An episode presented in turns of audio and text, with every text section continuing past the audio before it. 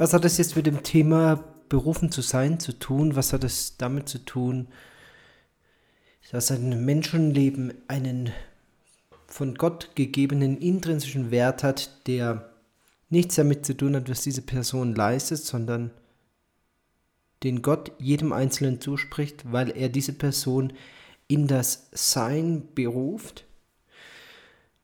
Nun, immer dann, wenn wir Grenzen verschieben, führen wir für dies zu Konflikten und das ist auch bei unserem Leben nicht anders. Das ist nicht nur durch unser Handeln so, sondern auch immer dann, wenn wir die Grenzen zwischen Leben und Tod verschieben.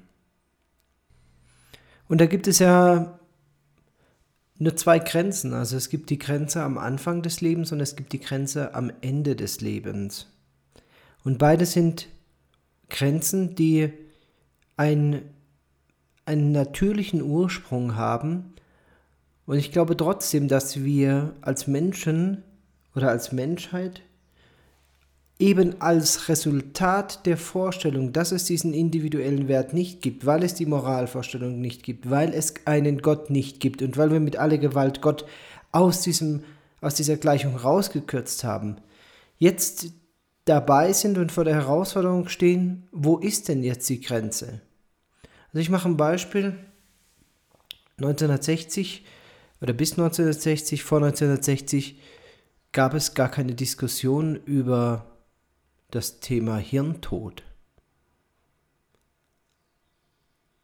Das ist ein Konstrukt, das wir Mediziner eingeführt haben und damit verbunden die Frage, ja, wann ist denn einer jetzt tot? Ist er tot, wenn sein Gehirn tot ist? Oder ist er tot, wenn sein Herz steht? Oder wann ist denn der Mensch jetzt wirklich tot? All diese Fragen, die dann hinten rauskommen, ist übrigens auch nicht verwunderlich oder für mich auch nicht verwunderlich, dass gerade diese Frage des Hirntodes kombiniert ist mit der Frage der Organspende. Und auch da muss ich ganz große Fragezeichen setzen. Es gibt viele Artikel dazu, es gibt viele Gedanken dazu, es gibt viele kritische Stimmen, es gibt viele kritische Fragen. Ähm, man muss, glaube ich, da ja also nur ein offenes Ohr haben oder vielleicht auch äh, einfach mal äh, die Erfindung des Hirntods oder irgendwas sowas googeln, um auf ganz kritische Fragen zu kommen. Fragen wie zum Beispiel, warum ist es in der Schweiz vorausgesetzt, dass bei der Organentnahme eine Narkose stattfindet? Und wenn ich richtig informiert bin, zumindest mit den Kollegen, mit denen ich in Deutschland geredet habe, ist das auch gängige Praxis in Deutschland. Warum bekommt ein Toter eine Narkose, damit man die Organe entnehmen kann? Diese Frage wird ganz simpel damit beantwortet, dass man sagt, man möchte die spinalen Reflexe, die bei diesem toten Menschen noch da sind, die möchte man unterdrücken. Also spinale Reflexe. Das heißt, spinale Reflexe funktionieren noch, aber sein Gehirn funktioniert nicht mehr. Hm. Ich möchte es einfach mal so stehen lassen und ich möchte äh, auch hier in keiner Weise ein Urteil bilden und ich möchte vor allen Dingen auch keinen verurteilen, der jetzt für Organspende ist. Ich habe selber Anfang meines Studiums oder meiner Zeit äh, in, in Heidelberg mein Geld damit verdient, dass ich für die Transplantationsambulanz Daten erhoben habe.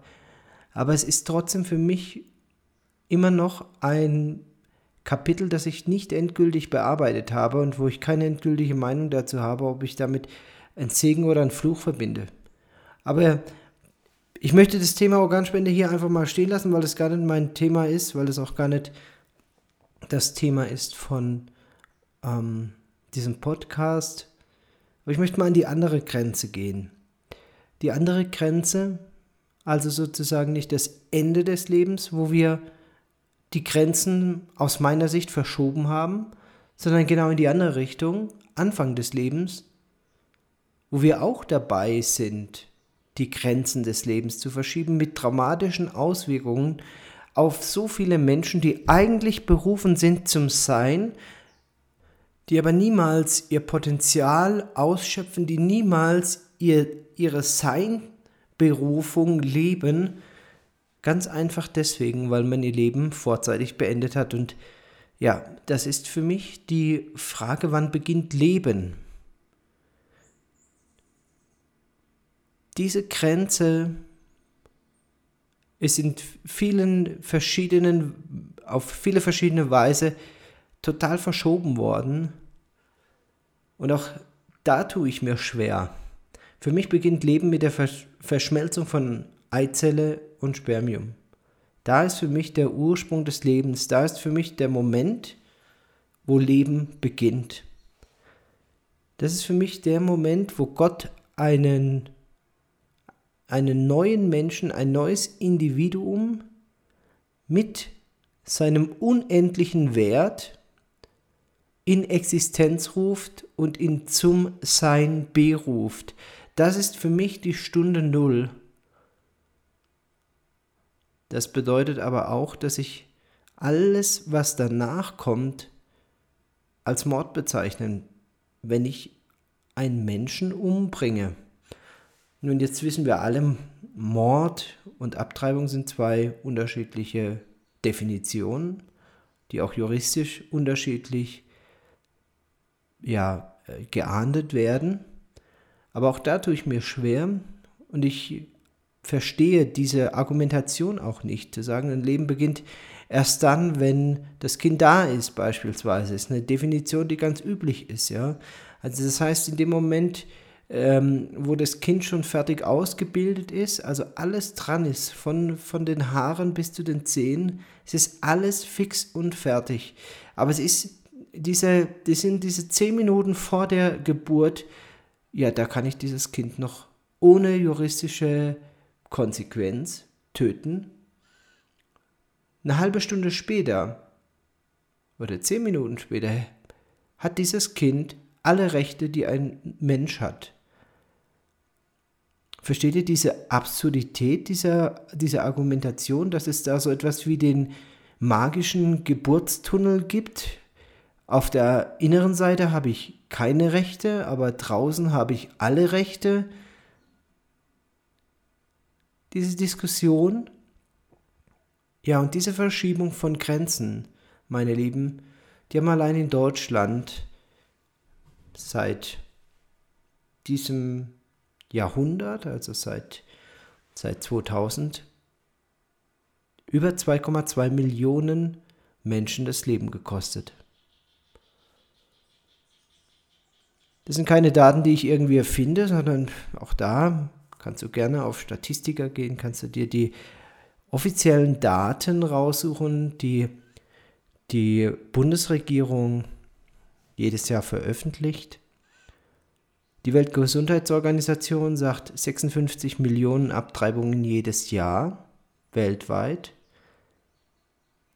Und ich stelle mir die Frage, wie viele Menschenleben wie viel Potenzial, wie viel Berufungen ins Sein beenden wir leichtfertig? Und wie viel Potenzial geht uns und geht dieser Welt dadurch verloren, weil wir ganz individuellen Menschen das Leben nehmen, ohne zu verstehen, dass Gott sie in Existenz gerufen hat, damit sie den größten Problemen dieser Welt begegnen, damit sie Lösungen finden für ungelöste Probleme, damit sie ein Leben, da, damit sie dieses Leben auf diesem Planet reicher machen. Und am Ende, ja, dazu komme ich aber in späteren Podcasts noch, im Berufen zu sein für die Gemeinschaft mit Gott.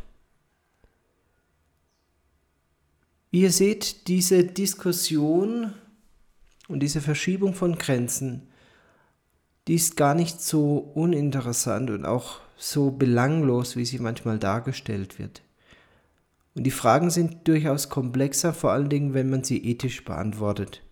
Und ja, ich, ich kann jetzt schon die, die Rückmeldung hören und ich kann auch dieses, ich, ich höre das ja immer wieder, das sind ja auch meistens die gleichen Argumente, deswegen sage ich es jetzt gleich schon mal vorneweg.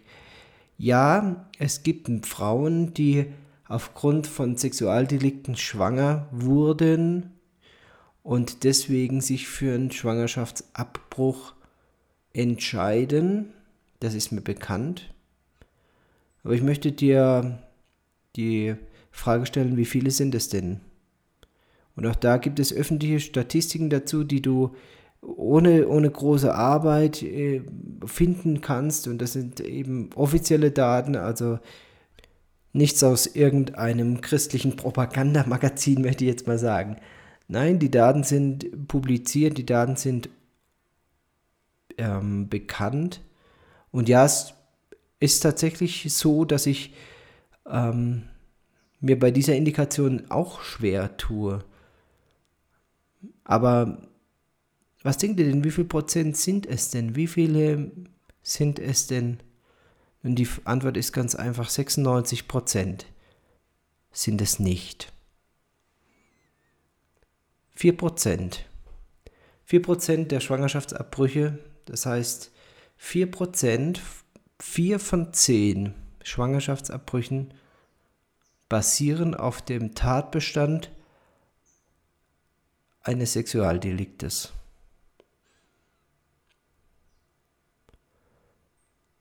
Dieser Tatbestand rechtfertigt die 96 Prozent der anderen Abtreibungen. Und ich möchte da keinen Einzel, kein, keine einzelne Frau damit äh, verurteilen oder urteilen darüber.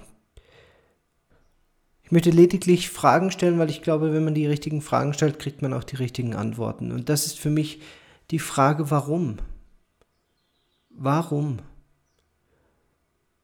4% der Abtreibungen werden damit gerechtfertigt, sage ich jetzt mal, dass man sagt, das sind Frauen, die ein Trauma, ein Sexualdelikt hinter sich haben und wir brauchen nicht darüber diskutieren. Das ist abscheulich und das ist eine fürchterliche Situation, keine Frage. 96% der anderen Frauen bringen auch irgendein Argument oder haben irgendein Argument, warum sie diese Schwangerschaft beenden müssen. Weil das Kind behindert ist. Weil der Arzt sagt, das Kind ist behindert.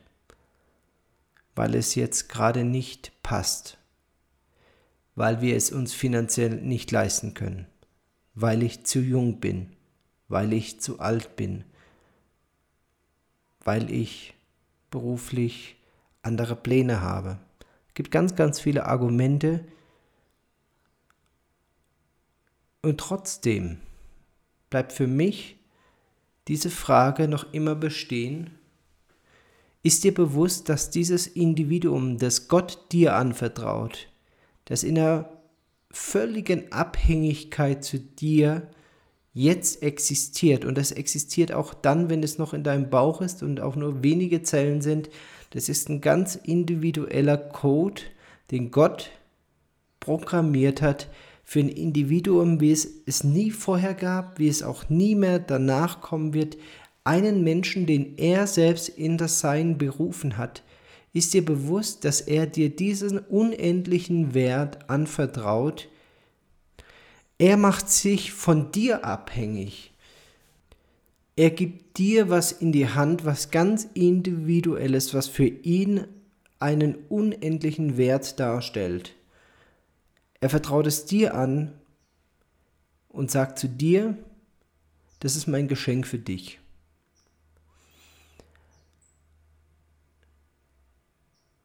Ich weiß, dass diese Gedanken vielen Menschen oder ja, vielen modernen Menschen übel aufstoßen und man ganz schnell dabei ist, auch darüber zu urteilen, wie man, wie man ein derartig veraltetes Weltbild pro, äh, propagieren kann. Aber ich möchte diese Fragen in den Raum stellen, um Antworten dafür zu bekommen oder zumindest Menschen zum Nachdenken anzuregen. Denn ich glaube, dass alles seinen Ursprung da hat, dass wir anfangen, Menschen den Wert abzusprechen, dem Individuum den Wert abzusprechen, weil wir Gott gewaltsam aus dieser Gleichung rausnehmen und sagen, es gibt keinen Gott, damit gibt es keine äh, Moralvorstellung, damit gibt es keinen, der dir einen individuellen Wert zuspricht. Ja, und dann sind wir ganz schnell dabei, die Grenzen in unserer Nachbarschaft, bildlich gesprochen, zu verschieben und merken gar nicht, dass wir da ganz schnell in große Konflikte kommen. Einen letzten Gedanken dazu und dann noch eine kurze Geschichte und dann ist dieser Podcast auch schon wieder zu Ende. Ich habe ja mehrere Jahre als Arzt in Deutschland gearbeitet und ich kann gar nicht sagen, wie oft das passiert ist, weil ich es mir nicht aufgeschrieben habe und wenn ich jetzt eine Zahl nennen würde, dann wäre es ähm, unseriös. Aber es ist auf jeden Fall, das so viel kann ich sagen, mehr als einmal passiert. Ich habe immer wieder Gespräche, auch tiefergehende Gespräche in meiner Praxis mit Patienten und Patientinnen gehabt. Und eine, eine Sache, die mir im Umgang mit Frauen immer wieder passiert ist, immer wieder, ich will es nicht übertreiben, also es ist nicht was, was jetzt jede Woche passiert ist, aber was mir zumindest so häufig passiert ist, dass ich mich noch immer dran erinnere. Ich habe mehrere Male Frauen bei mir gehabt, die mir das Geburtsdatum ihres nicht geborenen Kindes gesagt haben. Frauen, die sich für eine Schwangerschaftsbeendung, für eine Abtreibung entschieden hatten und die, obwohl es 10, 15, 20 Jahre her war, noch immer mit den Folgen dieser Abtreibung, mit den psychischen Folgen dieser Abtreibung zu kämpfen hatten. Mit der Frage, war das richtig, war es wirklich notwendig, hätte ich es nicht vielleicht doch geschafft? Und immer wieder war das dieses eine Datum ganz präsent in meiner Praxis. Es war dieses Datum, wenn das Kind hätte geboren werden sollen. Da hätte mein Kind damals geboren werden sollen. Das war der Tag, an dem dieses Kind das Licht der Welt hätte erblicken sollen. Ein Moment, zu dem es nie gekommen ist. Ich glaube, das ist was, worüber man ganz großzügig schweigt. Vor allen Dingen auch die Männerwelt darüber schweigt, Ärzte darüber schweigen. Eine Entscheidung für eine Abtreibung, ich glaube, das ist keine leichte Entscheidung und die aller, allermeisten Frauen tun sich selber sehr, sehr schwer damit. Mit der Frage, ein Leben zu beenden, das ich anvertraut bekommen habe. Ich postuliere, dass die meisten Frauen das nicht so aus der Hüfte rausschießen und so, fertig, das machen wir jetzt. Die meisten Frauen machen sich da ernsthaft Gedanken drüber. Und trotzdem, trotzdem sie so abwägen und trotzdem sie sich diese Gedanken im Vorfeld machen und obwohl dieser ganze Vorspann da ist, bleibt es nicht spurlos. Ich glaube, es ist kein Geheimnis, wenn ich sage, ich stehe auf der anderen Seite, also pro Leben. Ich würde jederzeit eine Frau unterstützen dabei, ein Kind auszutragen und zu sagen, wir finden eine Lösung und wir helfen dir. Aber ich glaube an diesen individuellen Wert jedes einzelnen Menschen. Und diesen Wert, den hast du, den hat dieses ungeborene Kind. Das hat dieses Kind deswegen, weil ein Schöpfer, weil Gott dieses Kind in Existenz gerufen hat, zum Sein berufen hat, weil es einen unendlichen Wert für dieses Kind gibt. Weil dieses Kind individuell ist und diese, diese Individualität, die möchte ich auch dir zusprechen. Auch wenn deine Eltern anderer Meinung sind und du dein ganze, deine ganze Kindheit gehört hast, du bist äh, ein Zufallsprodukt oder du bist ein Unfall wir wollten dich gar nicht, wir, die Mama hatte verhütet und, oder die Spirale gehabt und trotzdem, nein. Gott hat sich darüber gesetzt, weil er dich in Existenz haben will, weil er dir einen individuellen, unendlichen Wert zuspricht, weil du ein Individuum bist, wie es nie vorher gegeben hat und wie es auch in der Zukunft nie wieder geben wird. Gott wollte dich und deswegen bist du. Und ich möchte dir diesen individuellen Wert auch zusprechen. Du bist nicht das, was andere Menschen über dich sagen, sondern du bist das, was Gott über dich denkt. Und er spricht dir diesen ganz persönlichen, individuellen, unendlichen Wert zu. Und noch ein letzter Gedanke, bevor dieser Podcast dann zu Ende ist. Ich glaube, dass wir alle Fehler machen und dass es die Besonderheit des Christentums ist, dass Gott dir nicht nur diesen individuellen Wert zuspricht, sondern dir ganz individuell Vergebung anbietet für Fehler, die du nicht mehr rückgängig machen kannst. Ich möchte mit diesem Podcast Fragen aufwerfen, aber eins möchte ich nicht. Ich möchte keinen verurteilen. Ich habe vor vielen Jahren einen Spruch gehört und mit dem ende ich hier. Er sagte, Urteile niemals über einen Menschen, in dessen Schuhe du nicht für mindestens zwei Tage gelaufen bist. Für mich hat dieses Zitat eine ganz tiefe Bedeutung. In diesem Sinn möchte ich mich verabschieden aus Kuravasi und ich freue mich, dich beim nächsten Mal wieder mit den Worten begrüßen zu dürfen. Seid ganz herzlich gegrüßt, liebe Freunde auf einer Mission. Und schon wieder ist die Folge vorbei. War was für dich dabei? Hast du was mitgenommen? Eine Inspiration, ein Gedanke? Lass es mich wissen, es würde mich riesig freuen, wenn wir von dir hören. Zum einen kannst du uns gerne eine E-Mail schreiben unter peru.missionsarzt.de oder über die entsprechenden Social Media Kanäle Facebook und Instagram. Dort findest du uns unter Missionsarzt. Gerne hören wir von dir. Vielleicht hast du auch ein Berufungserlebnis oder eine Mission, auf der du unterwegs bist und möchtest das mit uns teilen. Ich freue mich riesig von dir zu hören. Bis zum nächsten Mal.